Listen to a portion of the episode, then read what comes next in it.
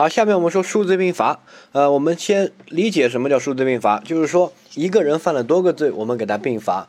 并罚呢，这个比如说我一个罪判了五年，第二个罪判了六年，那是不是五加六啊？很多人就是这样想的，并罚不就是五加六吗？对不对？哈，呃，那照你这个道理，如果我犯了这个十个罪，每个罪都判这个呃，假设十年，那加起来一百年，你这个可以无限累加，真的不对啊。我们注意一下，这个数罪并罚呢，并不是这样简单的相加。如果这样简单的相加的话，没必要学了哈。注意一下，它数罪并罚的处理原则呢有这么多啊。我们这个法条部分呢，我们后面自己去读啊，但是要读一下。我们看到这个处理原则，第一个，如果我多个罪里面，比如说我有五个罪啊，六个罪，不管多个罪里面都被判了刑，每个罪先单独量刑。法官的判决也是这样的，比如说我犯了五个罪。他先说第一个罪什么什么判有期徒刑多少年啊？第二个罪什么什么判什么刑，对吧？哈，他都会有多个。如果我这多个罪里面其中有一个是死刑，或者其中有一个是无期徒刑，那其他的罪都不用罚了。我都死了，你还要怎么样？让我去坐牢吗？还还要执行管制吗？对不对？不可能啊。所以呢，有一个是死刑或者无期徒刑的，其他就不需要再执行。因为无期就是关永久了，你这个再关个几几年有期徒刑就没必要了，对吧？好，这个叫吸收原则，可以吸收其他的，其他就没了。第二个，如果没有无期徒刑和死刑，比如说我全部都是有期徒刑，或者全部是拘役，或者全部是管制，或者有期徒刑加拘役，或者有期徒刑加管制，这个呢，我们采取这个限制加重原则哈。第三个附加刑呢，采取并科原则。并科原则就是你们理解的，就是把它加起来。比如说，我第一个罪罚金三万块，第二个罪罚金五万块，第三个罪罚金又是五万块，那就三加五加五，就那么简单啊，就把它简单的相加叫并科哈。好，所以吸收和并科都好理解。吸收就是其他不罚，只罚死刑或者只罚无期徒刑啊，死刑包括死缓。然后并科就是这个把它们都加起来哈。这个是附加刑和这个无期徒刑和死刑。那有期徒刑、拘役和管制叫限制加重。什么叫限制加重？哈，下面有，第一个呢，首先如果是并科的话就太简单了，对不对？它不是，它要限制加重，就是我们会设定一个上限，你不能超过这个上限，限制你超过这个上限叫限制加重。好，那这个上限是多少呢？那我们注意一下，第一个，呃，罪管制，不管，比如说我有多个罪管制。每个都是判管制，管制的上限是三年，拘役的上限是一年，啊，这个是管制和拘役。呃，有期徒刑，如果我们注意一下，有期徒刑看它相加，呃，如果好加起来总和的刑期在三十五年以下，那么上限是二十年；如果在三十五年以上，那么上限是二十五年。但是如果连二十年都没到，那就是它这个上限。好，那么最高刑就是其中一个最最高的一个刑罚。好，这个我们试举一些例子哈。要考的一般就是有期徒刑，因为管制这些这个无所谓，你判个几年，反正我这个不要违规就行了，对吧？主要是有期徒刑哈。那我举有期徒刑的例子，它比较复杂。首先，比如说我犯了三个罪，每一个罪，比如说第一个五年，第二个十年，第三个十五年。我犯了三个罪，第一个五年，第二个十年，第三个十五年。听清楚哈，这是第一个。第二个，这三个罪数罪并罚。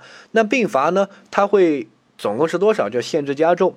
首先呢，第一个我们找到最低，就是确定一个幅度。这个幅度最低的是什么？其中最高一个罪的刑罚。那这个五年、十年和十五年最高是谁？就十五年呗，对不对？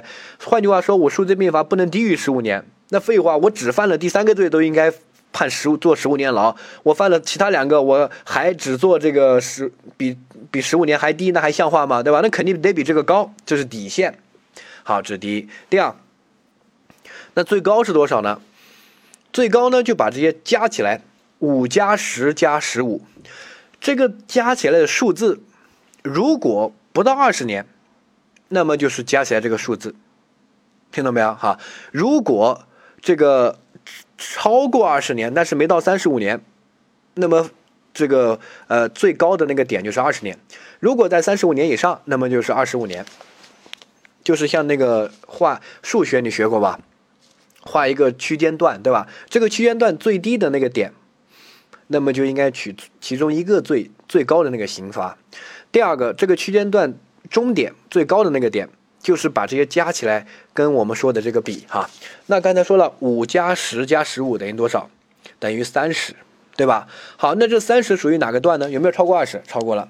有没有高于三十五？没有。所以呢，它的这个区间段的这个终点是二十，相当于它必须在十五年到二十年这个幅度里面给它量刑，不能低于十五，不能高于二十，叫限制加重。就是限限制就不超过这个二十年，对吧？这个叫限制加重，理解它的名字哈。并科就是把它们单独全部相加啊，但是不是那么简单。那我们再换另外一个，比如说第一个五年，第二个三年，第三个这个假设也是五年，就是五三五哈这么一个数字。那第一个我们先确定其中最高的一个罪的刑罚是谁？是五，对吧？没有比五更高的。那这这个呃起点就是五。五年不能低于五年，那终点呢？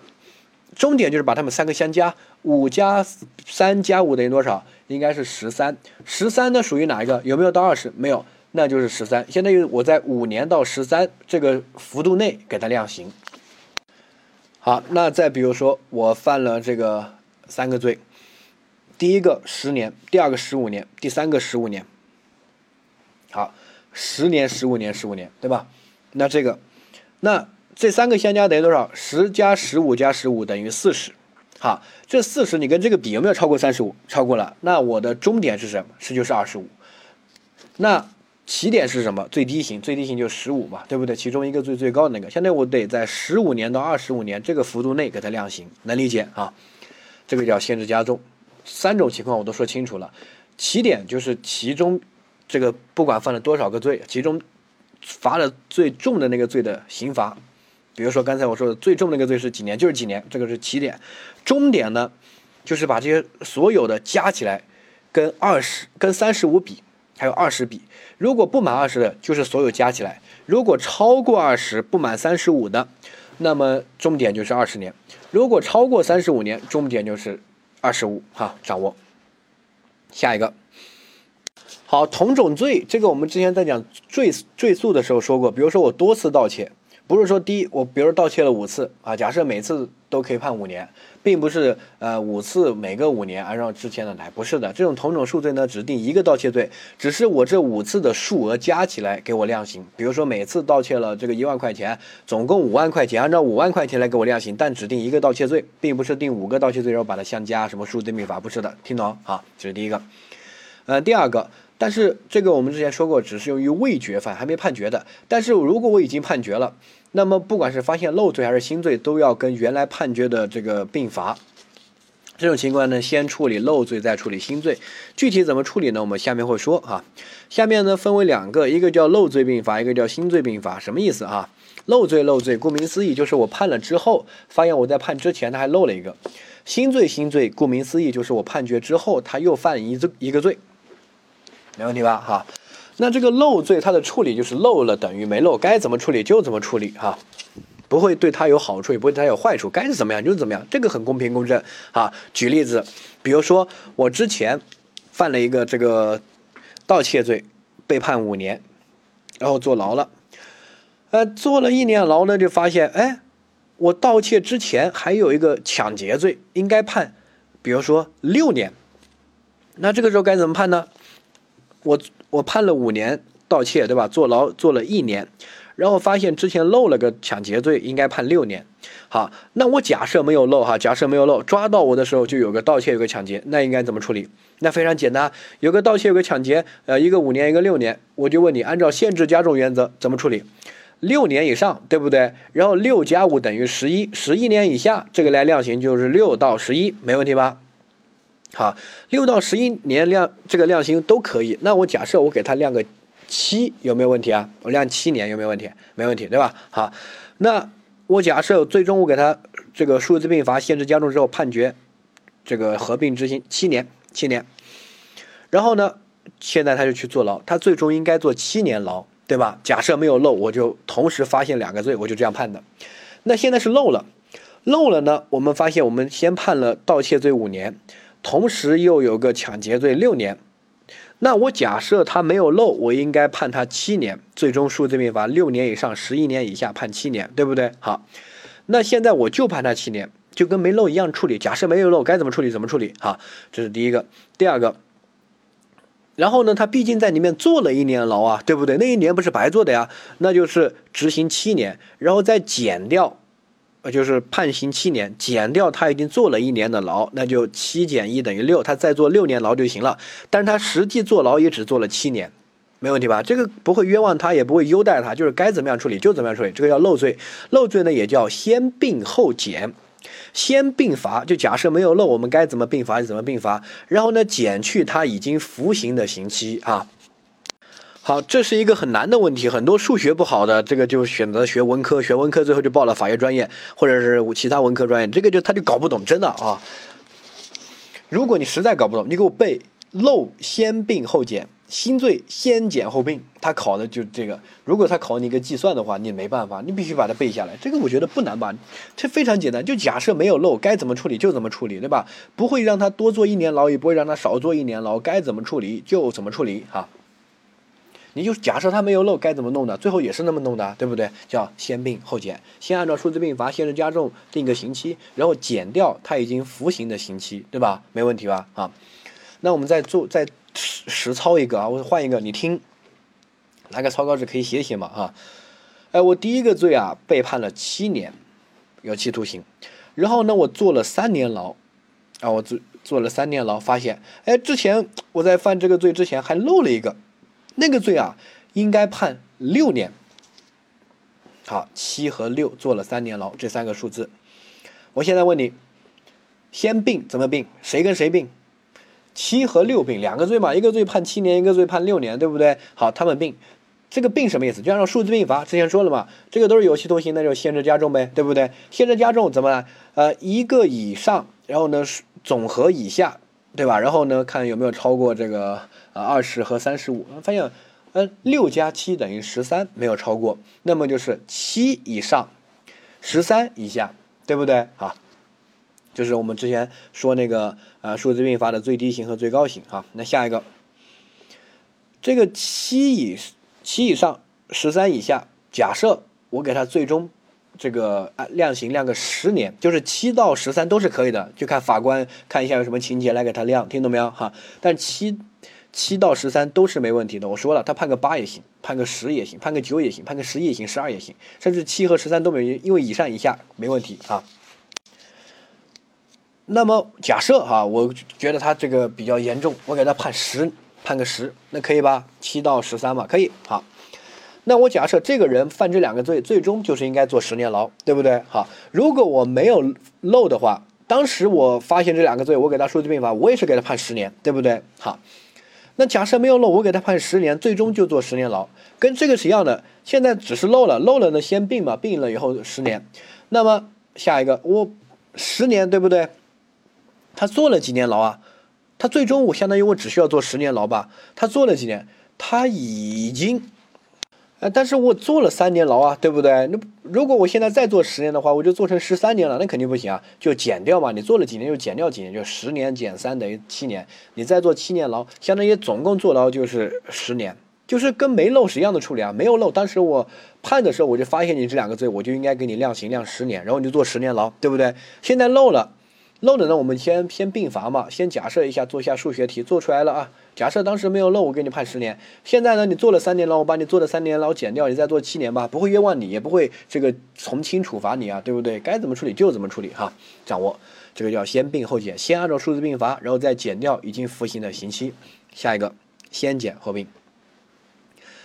呃，先减后并呢是什么意思？就是这个叫新罪，如果他这个犯罪。然后在坐牢期间，比如说把狱友捅伤了，又在监狱里面故意伤害了之类的哈，那这个时候呢，新罪又构成一个犯罪，那么怎么处理？叫先减后并。比如说我第一个罪啊被判了有期徒刑八年，然后呢我服刑服了四年，然后呢在这个第四年的时候啊，我把我的狱友故意伤害打成了重伤，假设应该判十年。这个情节很恶劣，假设应该判十年啊。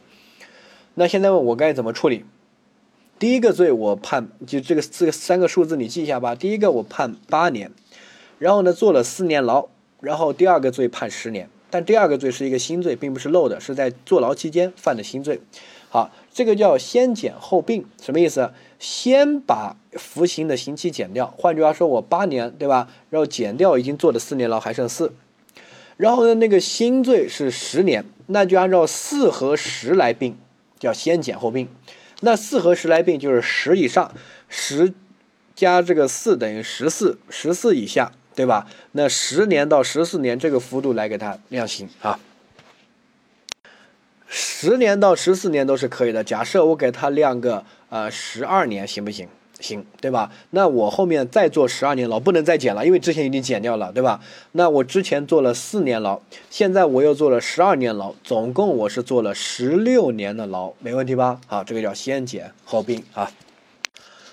这个呢，希望大家第一个去背一下，或者你就记背后的道理。漏罪就是假设没漏该怎么处理就怎么处理啊，对不对？那肯定是先数罪并罚呀。你没漏不是就发现两个罪、三个罪，不就数罪并罚、限制加重吗？对吧？然后定好了该最终坐几年牢，然后呢减掉这个已经服的刑期就是最终的，对吧？好，而这个新罪呢，你不可能是该怎么处理就怎么处理啊。你这个肯定坐的牢要先减掉，减掉剩余的刑期和新犯的那个罪来并，对吧？好，这样呢是比较合理的掌握。呃，下一个。呃，如果哈，如果在漏罪那边，我们他有这个之前已经并罚过，然后又发现一个漏罪，那怎么办？是不是呃这个三个一起弄？不是的，我们是把处理过的看作一个整体。好，然后和这个漏的来处理，怎么说呢？我们看到漏罪并罚那一块，假设啊，我之前有个盗窃罪被判了四年，然后呢抢劫罪被判了六年，那么数罪并罚最终。怎么处理啊？应该在六年以上，六加四等于十，十年以下量刑，最终给我定九年，没问题吧？好，然后呢，我服刑三年之后，哎，又发现前面漏了个强奸罪，又发现又漏了一个啊，漏了一个，那这个时候怎么办呢？那是不是这三个，比如说四年、六年和这个强奸罪，假设应该判五年，那就五年，四五六三个来处理？不是的，因为四和六已经数罪并罚过，确定为九了，对吧？那我们就把四和六这个盗窃和抢劫罪看成一个整体，就不再把它拆开了，就是九。好，然后呢，和这个漏的不是新的，还是漏的强奸罪五。九和五呢，按照先并后减的原则处理。那么九年以上，九加五等于十四，十四年以下确定这个量刑。假设我弄，啊，我给他确定十三年，可不可以啊？可以哈。然后呢，这个就并了十三年，然后减掉他已经服刑的三年，最终坐十年牢，对不对？哈，相当于最终坐的也是十三年的牢，没问题吧？哈，所以呢就。呃，如果是多个罪的话，前面已经处理过的，就不再把它再拆开，就把它看作一个整体。就像盗窃罪和这里的抢劫罪，四和六已经处理过，数罪并罚为九。那么我们后面又发现漏了个强奸罪，那我不需要再把那个四和六拆出来，就是以九和强奸罪的五来数罪并罚，就把之前的四和六看作一个整体，看作九，没问题吧？哈，这个大概理解一下。这块我说完了，这块。如果逻辑思维和数学思维比较差的，那么你可以不用掌握，因为大概三到五年考那么一次，概率不高，对吧？然后反正就一题啊，一分，你要可以，不要也可以，这是第一。第二，如果你逻辑思维好，你可以去绕一下。好，最后如果你逻辑思维实在不好，你也可以我死记硬背背一下吧。漏罪先并后减，新罪先减后并，或者你就记个漏罪吧，对吧？呃，就漏罪就这样处理，新罪的话肯定不能按照漏漏罪的，他考就考这种错位。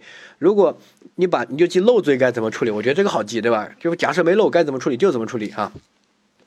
你记漏罪该怎么处理，那么到时候他说，哎，你是个漏罪，这样处理是对的。如果不是跟你记得不一样，那就是错的，对吧？好，然后呢，或者你就死记硬背一下，反正这一块该说的我说了。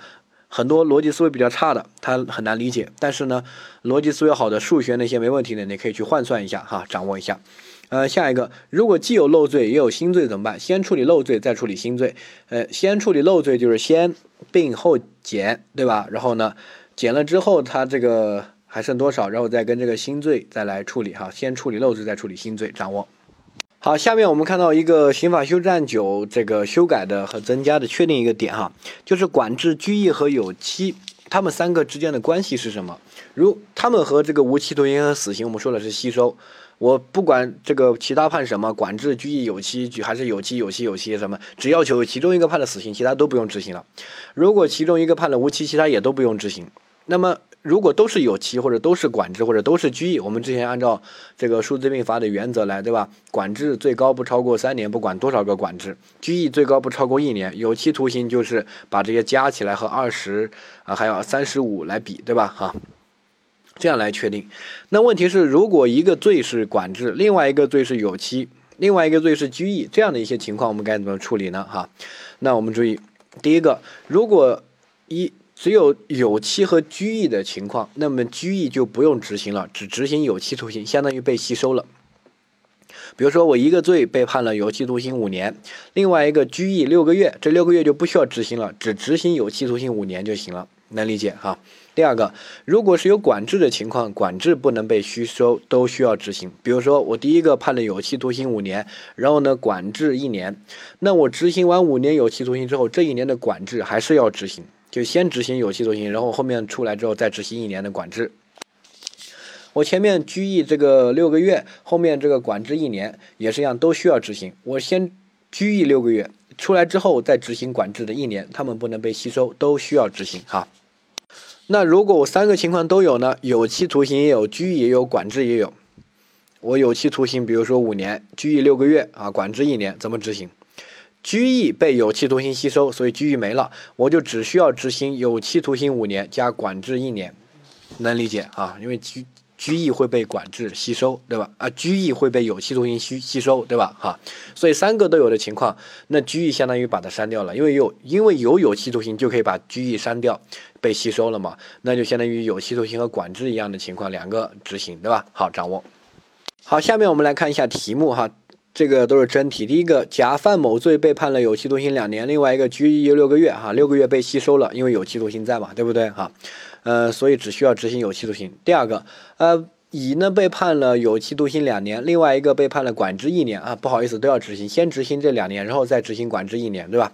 好，下一个，丙犯罪呢被判处有期徒刑六年，执行四年之后发现一个漏罪，你看他之前是有期徒刑六年，四年之后发现个漏罪，漏罪判什么？判拘役。即使我就说，只要是漏罪，你就假设他没漏，假设没漏，那个这个拘役是不需要执行的，我因为有个有期啊，对不对？被吸收了，所以最终只需要执行六年的有期徒刑就行了，对不对？啊，这个是正确的，拘役那个就不用管。嗯，下一个。这个丁被判有期徒刑六年，执行四年之后被假释，假释考验期内被判了管制的新罪。那管制和有期徒刑，我们说要合并执行，对吧？都要执行。那么就先该怎么处理怎么处理，还要执行剩余的刑期，因为假释考验期内，后面会说学假释哈。再犯罪的话就撤销假释，继续执行剩余的刑期。然后呢，这个执行。剩余的刑期两年之后呢，一年的那个管制还是要继续执行，对吧？没问题啊，这个比较简单。嗯，下一个我们看到，呃，另外一个题说，甲在刑罚执行完毕以前发现漏罪，这个就是漏罪。漏罪呢是先并后减，正确。新罪是什么？新罪是先减后并，也是正确哈。然后看到下一个。刑罚执行完毕以前再犯新罪，同时又发现漏罪的，应该将漏罪和原判决的罪先并后减，然后呢，在新罪这个先减后并，正确。先处理漏罪，再处理新罪。处理漏罪都是先并后减，处理新罪都是先减后并啊。下一个先减后并，在一般情况之下会比他这个惩罚的这个要比先并后减要轻，这个是错的啊，没有这种一般情况之下。这是第一，第二个，实际这种新罪会更重一些哈，具体的计算呢就太复杂了，你现在听懂了，过个两三天就忘记了，所以没必要给你讲哈。你就记得这种表述是错的，没有那么一般情况之下，因为漏罪我们并不会这个轻饶他或者加重他，就该怎么处理就怎么处理嘛，对不对？漏了，但是新罪呢，我们其实是会有点对他的惩罚的性质在里面。如果他这个并不是新罪，而是之前的漏罪的处理的话。会比这个新罪要轻一些啊，具体呢，我们就不用再详细的再计算了，啰里啰嗦的哈，你就记住这个是错的就行了哈。这种考过一次不会再考了哈。下面我们看到这个缓刑，缓刑这边呢，第一个，好，什么叫缓刑？我们先看法条，他说被判了拘役或者三年以下有期徒刑的犯罪分子，同时符合下面条件的，可以宣告缓刑哈。然后呢？第二个说，如果是十八岁不满怀孕的妇女和已满七十五周岁的人，符合下面条件，那是应当宣告缓刑，就是必须宣告哈。如果不是这三类人，你是可以宣告，也可以不宣告，法官有自由裁量权。如果是这三类人，就应当宣告哈。下面呢，我们看到。这个叫同时符合下面条件，不是只符合一项，它法条写的很明确，同时符合。第一个要情情节较轻，第二个要悔罪表现，第三个没有再犯罪的危险，第三个就排除了累犯，所以累犯不能适用缓刑，因为累犯之前犯罪过，同时又犯罪过，对不对？好，所以他是有再犯罪的危险的，我们不能在这一次再把它放了哈。嗯，第二个是这个，下一个是这个。呃，没有不良影响，这个呢不用管它哈。下一个宣告缓刑的时候呢，可以同时禁止他这个接触特定人啊，这个给他使用一个禁止令。所以呢，缓刑可以使用禁止令，但是假释不能使用禁止令，假不禁，对吧？缓无累，缓刑没有累犯，我们之前说过哈，这两个一定要记下来。呃，下一个，呃。缓刑如果被判了附加刑的，附加刑仍然需要执行哈。比如说这个有罚金啊，或者这个剥夺政治权利啊，这些还是要执行的，对吧？哈，呃，下一个缓刑的这个考验期机遇的话，是一年以上不能。这个一年以下不能少于两个月，然后有期徒刑的话是不能这个超过五年，但是不能小于一年啊。然后是从判决确定之，累犯和犯罪集团首要分子不能适用缓刑，这个要记下来，这个特别爱考。下面哪些人能适用缓刑啊？给你一大堆，然后里面就隐藏了累犯和犯罪集团首要分子啊，这个是不能适用的。呃，下一个缓刑由于他在社会上是活动的，就是比如说一般就我判三年有期徒刑，然后呢给我缓三年，这三年。我是在社会上活动的，然后呢，如果没什么问题，后面那个三年有期徒刑就不需要再执行了哈，这个注意一下。然后呢，我们看到下一个执行，然后呢，他这个社区矫正没有太多的问题啊，缓刑考验期满之后，原判的刑罚就不再执行，不再执行就压根就没有执行过原判的刑罚，能理解吧？他这个表述，所以我们对照一下那个累犯，你看累犯，累犯他说。这个犯罪分子被赦免或者刑罚执行完毕以后的五年内，但他说的是刑罚执行完毕以后，而缓刑这边法条说的是原判刑罚就不再执行，相当于没有执行过，没有执行完，没有执行过，我们怎么算那个五年？你怎么算都不合适啊！是缓刑还是这个缓刑后面那三年这个有期徒刑满了，这个都没有执行过，对不对？那么就不适用于累犯，所以第一个罪如果被判了缓刑，后面再犯罪，不管是缓刑考验期内犯罪还是期满之后犯罪，都不会形成累犯啊，因为他法条表述对不上，两边接不上，因为这边写的是原判刑罚不再执行。你找到累犯那个部分的法条，你去读一下，那个很重要，你自己去看。他说的是刑罚执行完毕或者赦免之后的五年内，他说执行完毕，那这个不再执行就根本没有执行过，那哪来执行完毕这一说呢？两边接不上，所以呢缓刑没有累犯，缓无累啊，掌握。嗯，下一个，如果在缓刑考验期内再犯新罪或者发现漏罪，那应该撤销缓刑。然后呢，这个按照呃，如果是漏罪的话。按照什么？按照先并后减，对吧？啊，新罪的话就是先减后并的原则来处理哈，掌握。呃，或者他在缓刑考验期内虽然没有达到犯罪这个标准，但是严重违反这个缓刑的规定或者禁止令，那也要撤销缓刑，执行原判的刑罚。好，呃，下一个，我们看到知识点部分啊，第一个。好，缓刑呢是一种附条件的暂缓执行原判刑罚的一个制度。这个附的条件就是缓刑的考验期，要求你在这个考验期里面表现好一点，不能再犯罪，不能再发现之前还有漏罪，对吧？然后呢，这个啊不能违反这些缓刑的规定，不能违反禁止令啊。然后呢，如果没问题，我们原判刑罚就不再执行啊。下一个，我们这个适用对象啊，我们已经说过，就不再赘述哈。然后重点注意的就是。累犯和犯罪集团的首要分子不得适用缓刑哈，然后缓刑如果没问题符合就可以适用，但是不满十八岁怀孕的妇女和已满七十五周岁的是应当适用哈。下一个考验期，呃，考验期这边呢，我们注意它是个不能太短也不能太长，这个是这个日期大概有个印象，它这个不会考，不用去你你去记哈。呃，下一个这个缓刑的后果，我们注意成功的缓刑原判的刑罚不再执行，所以呢这个不可能。对接到累犯，失败的缓刑就是在缓刑考验期内发现新罪、发现漏罪，或者是严重违反规定啊等等的，那这个时候原判的刑罚还需要执行，对吧？你表现不好，那这个不好意思，那就还是该怎么执行就怎么执行哈。好，缓刑需要注意的其他问题，我们再看一下。第一个是缓刑的效力不及于附加刑，就附加刑不能缓的，对吧？那个什么罚金啊啊什么。我们说的剥夺政治权利啊，那些该怎么执行就怎么执行，对不对？好，没问题。呃，不能说缓刑这个考验期好了，你罚金就不用交了，这个剥夺政治权利就不用剥夺了，不是的，该怎么样就怎么样哈。第二个，缓刑不是一个刑种，只是一个执行方式，就是判有期或者判拘役，然后可以给他适用一个缓刑，对吧？缓几年执行。它并不是独立的刑种，所以我们在讲第一讲刑罚的体系的时候，主刑、附加刑没有说缓刑，缓刑只是他犯罪情节比较轻微或者表现，这种人呢就没必要去坐牢了，节约一下司法资源嘛，对不对？缓他一下啊，看看他的表现，所以它是一种执行方式哈。下一个缓刑可以适用禁止令，没问题，但是假释不是不能适用禁止令，后面会说啊，假不禁。嗯，下一个，对于强奸未成年人，还有这个食品安全。呃的这两类犯罪啊，一般不适用缓刑哈，它这个有个规定哈，一般不适用啊，没有说必须不适用，它说一般不适用。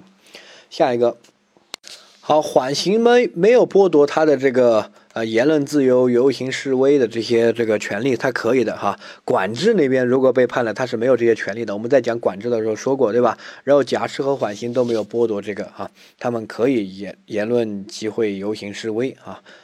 这种就是特别容易混淆的，就特别容易记混，然后他特别爱考你自己。我每个部分我都提示你了，对吧？我该做的笔记我都帮你做了，对吧？假释假不进，对吧？然后缓刑没有累犯，然后累犯那边也说了，我已经进到这个程度，你再不去背的话，实在说不过去。这第一。第二，你背不下来，你就单独给我抄一下。